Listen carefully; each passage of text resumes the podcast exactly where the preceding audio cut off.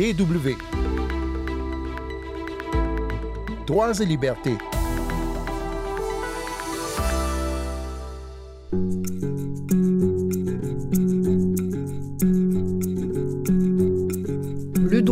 L'éducation est un droit humain fondamental dont le but est de sortir les hommes et les femmes de la pauvreté, de réduire les inégalités et d'assurer un développement durable. C'est ce qu'on peut lire sur le site de l'UNESCO, l'organisme des Nations Unies qui s'occupe de l'éducation, afin donc de réduire les inégalités entre les humains. Cependant, 244 millions d'enfants et de jeunes dans le monde ne sont pas scolarisés, toujours selon l'UNESCO, des raisons qui peuvent être sociales, économiques ou culturelles. Et de nombreux adultes n'ont pas accès à l'apprentissage tout au long de leur vie. Mais aujourd'hui, nous allons voir que même dans les pays riches, comme l'Allemagne, l'école rencontre des difficultés à garantir à tous le même droit d'apprendre. Sandrine Blanchard au micro, bonjour tout le monde.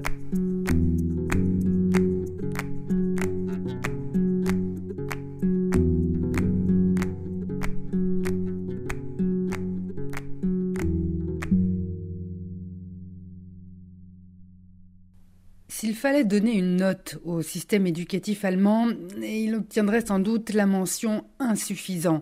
De nombreuses écoles sont en mauvais état, leurs toilettes sont insalubres, les gymnases auraient besoin d'être rénovés et beaucoup doivent garder leurs portes fermées car ils ne sont plus aux normes.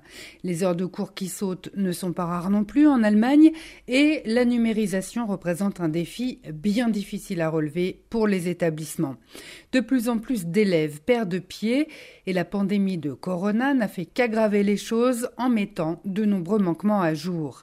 Ce délabrement peut paraître surprenant dans un pays prospère comme l'Allemagne, mais il s'inscrit en fait en droite ligne de la mauvaise gestion des infrastructures du pays depuis des décennies qui est visible dans d'autres domaines aussi comme les routes ou les ponts. L'un des grands problèmes traversés par l'école en Allemagne, c'est le manque d'enseignants.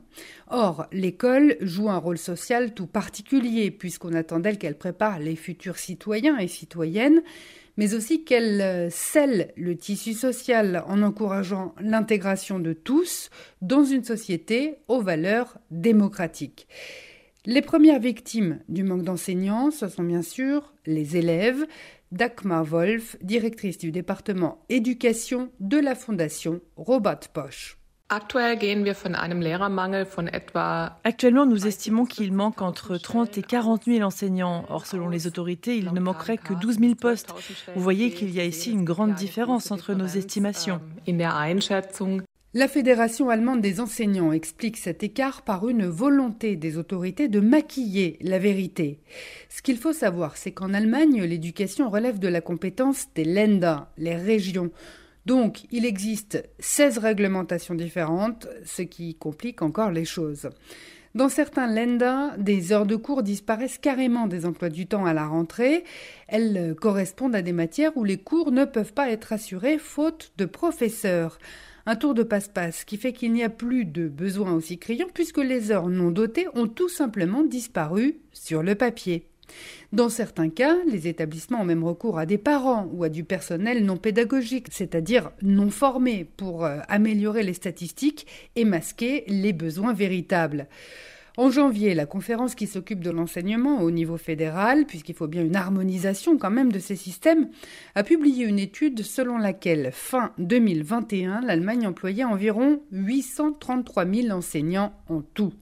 Le président de la Fédération des enseignants, Heinz-Peter Meidinger, s'inquiète de la situation. En fait, nous tirons la sonnette d'alarme depuis longtemps déjà. Nous avons une pénurie d'enseignants depuis dix ans. Toutefois, la situation est pire actuellement, je crois. Je suis dans le métier depuis longtemps et je pense que nous connaissons la plus grande pénurie d'enseignement depuis 50 ans. Cela n'est pas anodin. 67% des chefs d'établissement estiment que le manque de personnel pédagogique est leur plus grande difficulté au quotidien. C'est ce qui ressort du baromètre des écoles publié au mois de janvier par la fondation Robert Bosch. Un taux qui augmente fortement dans les quartiers les plus pauvres pour atteindre 80% des chefs d'établissement. Heinz-Peter Meidinger identifie trois causes principales à la misère pédagogique.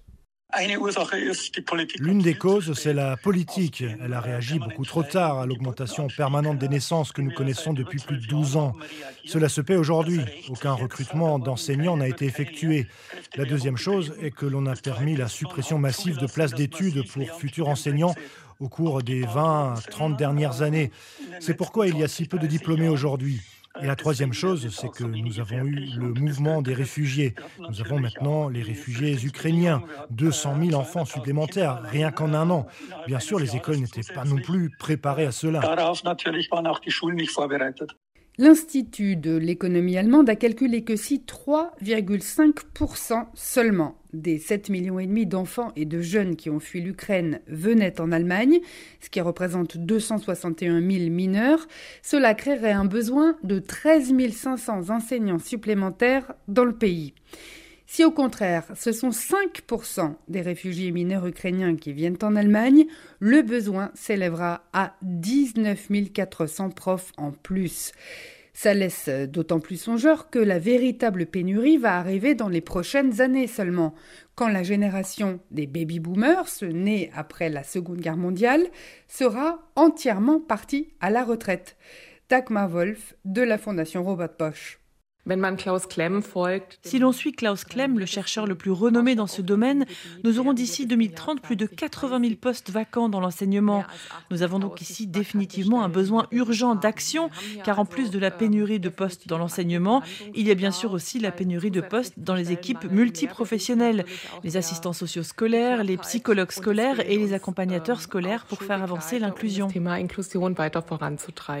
L'inclusion, c'est la politique mise en place en Allemagne qui veut que se mélangent par exemple les enfants avec handicap aux autres élèves dans les mêmes classes pour ne pas les exclure et afin que tous les enfants et les ados sans distinction de genre, de provenance ou d'état de santé aient les mêmes chances, bénéficient du même enseignement et apprennent à vivre ensemble.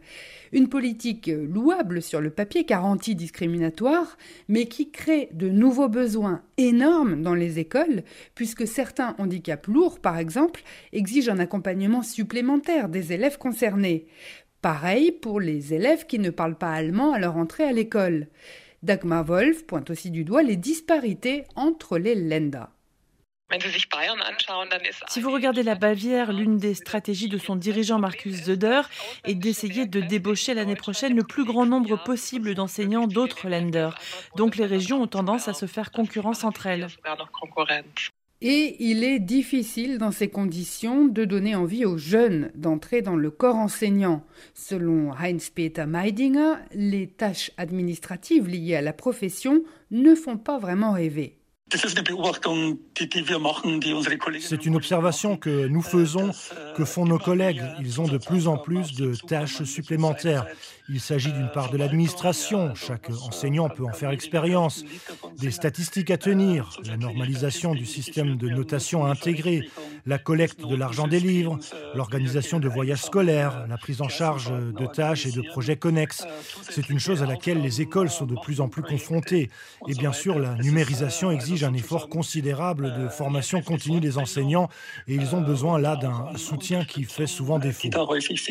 Pour euh, remédier au manque, une commission étatique a fait quelques propositions, comme de garder les enseignants en classe au lieu de les laisser partir à la retraite, ou encore de limiter les possibilités de temps partiel, temps partiel qu'ont pourtant choisi 49% des enseignants allemands, toujours d'après cette commission. Le syndicat GEV, Éducation et Sciences, a établi un plan en 15 points pour faire des propositions concrètes et constructives aux responsables politiques. Par exemple, en embauchant des informaticiens ou davantage de personnes qui s'acquitteraient uniquement des tâches administratives pour laisser aux enseignants le temps d'enseigner par dit, c'est-à-dire en les soulageant de tâches extérieures à leur métier. Autre proposition du syndicat, augmenter les salaires, faciliter la reconversion dans l'enseignement de personnes qui travaillent dans d'autres domaines, améliorer l'équipement des écoles, augmenter le nombre de places aussi pour les étudiants qui veulent se consacrer à l'enseignement, ou encore abaisser les obstacles pour l'entrée dans le métier. GEV souhaiterait aussi du renfort venu de l'étranger, Mais pour cela, il faudra encourager l'arrivée de ces candidats dans le corps enseignant et c'est pas gagné. Le problème, c'est que les enseignants étrangers n'ont en fait pratiquement aucune chance en Allemagne en raison de la procédure de reconnaissance très difficile de leur diplôme. La profession d'enseignant est considérée comme une profession particulièrement réglementée. Cela signifie que l'activité n'est possible qu'avec une reconnaissance professionnelle formalisée du diplôme. Et c'est là que le fédéralisme pose problème. Il n'existe pas de réglementation uniforme, mais les lenders règlent les choses de manière très individuelle. Par conséquent, il y a certes un grand intérêt de la part des personnes qui ont obtenu un diplôme à l'étranger, mais au final, très très peu d'entre elles trouvent leur place dans le système en raison des obstacles bureaucratiques. La plupart des enseignants étrangers qui ont malgré tout réussi à intégrer l'école allemande sont européens. En tête des pays d'origine, il y a la France avec 939 enseignants en Allemagne, la Pologne 810 et l'Italie 738. Dagmar Wolf regrette les mauvais résultats de l'élève Allemagne dans les classements européens et internationaux. Je pense que nous avons déjà échoué, nous ne devons pas faire l'autruche. Maintenant, il s'agit simplement d'élaborer un concept qui permette vraiment d'avoir des chances qui dépassent aussi les limites bureaucratiques. Une conclusion un peu positive, parce que c'est un petit peu une façon de dire que même si l'Allemagne devait redoubler, il est encore temps qu'elle se ressaisisse.